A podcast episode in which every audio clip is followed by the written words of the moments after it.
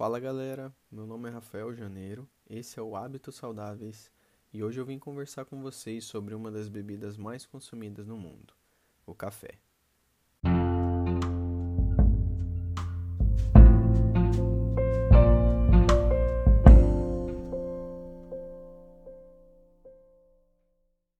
Essa semana eu fiz uma enquete no meu Instagram perguntando se as pessoas que me acompanhavam ali tinham interesse em saber mais sobre o funcionamento do nosso cérebro. E 100% das pessoas que votaram na enquete têm interesse em saber mais sobre esse tema. Então, dessa forma, eu decidi trazer esse tema que aborda é, uma das bebidas mais consumidas no mundo, que é o café, e o nosso cérebro, como que isso interfere no, no nosso cérebro, como que isso age no nosso cérebro. Então vamos lá. O café é a segunda bebida mais consumida no mundo, perdendo apenas para a água. Em números, isso dá aproximadamente 170 milhões de sacas de 60 quilos de café por ano em todo o mundo. E só aqui no Brasil são quase 22 milhões. Desde o ano passado, provavelmente por conta da pandemia, esse número acabou aumentando comparado aos outros anos. Mas vamos lá, se eu te perguntar o motivo pelo qual você toma café, possivelmente você vai me dizer que o café te dá mais energia, ou que te deixa mais ligado, te deixa mais alerta. E eu não discordo de você, porque realmente é o que a gente sente no nosso corpo. Mas como que a cafeína que está no café age no nosso cérebro? Para isso, eu vou precisar te explicar, introduzir um assunto sobre o corpo humano. O nosso cérebro possui aproximadamente 86 bilhões de neurônios. Eu não falei mil, eu não falei milhões, eu falei bilhões.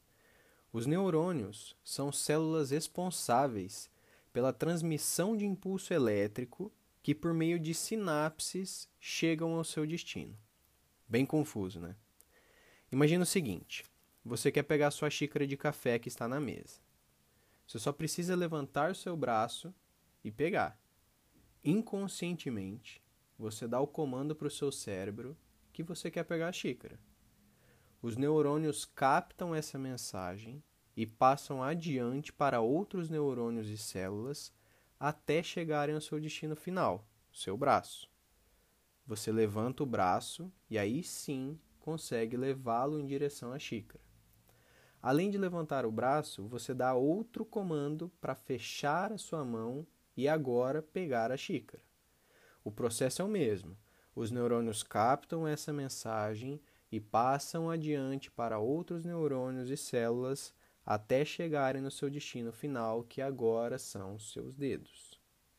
Já com o braço levantado, você consegue fechar a mão e pegar a xícara. É assim que funciona o nosso cérebro. Feita essa introdução, vamos ao tema de hoje. O café possui uma substância chamada cafeína. A cafeína é responsável por estimular o sistema nervoso central. Mas como que tudo isso funciona? Dentro dos neurônios, nós temos moedas de energia.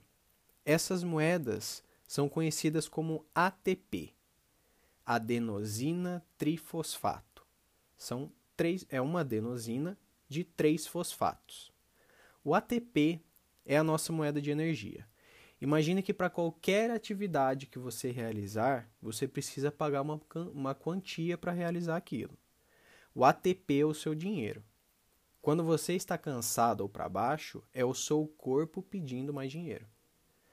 Quando nós pensamos, quando nós prestamos atenção em algo, quando nós estudamos, essa adenosina trifosfato, o ATP, se transforma em adenosina difosfato, uma adenosina com agora dois fosfatos. Quando a adenosina difosfato é usada novamente, ela se transforma em adenosina monofosfato, uma adenosina com apenas agora um fosfato. A adenosina se transforma em um neurotransmissor.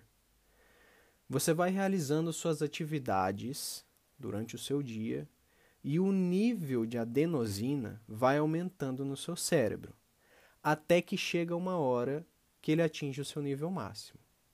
Agora, a adenosina que é agora um, neuro, um neurotransmissor, sinaliza os receptores do seu cérebro dizendo que você cansou demais e que você está fadigado.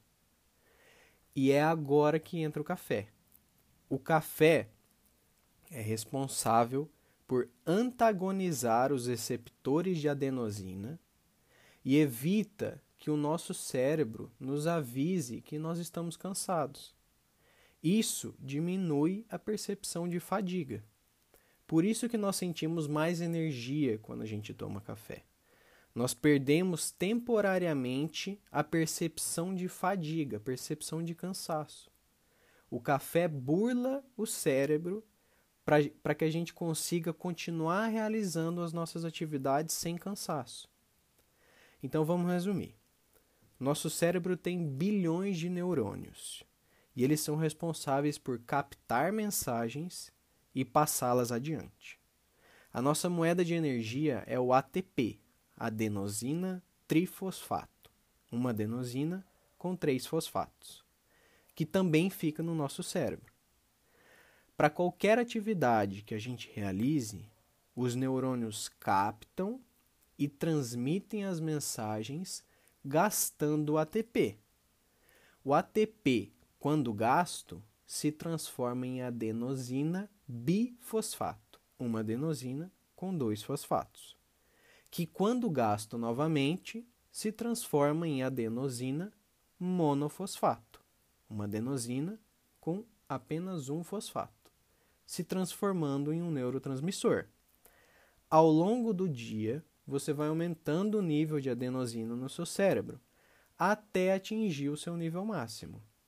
Quando atinge esse nível, essa adenosina monofosfato sinaliza os receptores do seu cérebro para que faça com que você sinta cansaço e fadiga. O café entra aqui. O café inibe o seu cérebro de sentir fadiga. E é por isso que a gente sente que o café dá mais energia. Mas a única coisa que acontece é que nós perdemos temporariamente a percepção de fadiga quando a gente toma café. Eu espero que você tenha entendido agora por que, que a gente sente mais energia, entre aspas, tomando café. Eu tentei deixar o mais objetivo possível, o mais didático possível para que você consiga entender, porque realmente é complicado de entender isso. Se você gostou desse episódio, mande para algum familiar, para algum amigo, para alguém que bebe muito café, para que a gente consiga alcançar e ajudar mais pessoas, tá bom? E se você se interessou sobre hábitos de vida e hábitos saudáveis, lá no Instagram eu compartilho conteúdos desse tipo. O meu arroba está tanto na capa quanto na descrição desse episódio, tá bom? Agradeço a todos e eu te espero aqui no próximo episódio.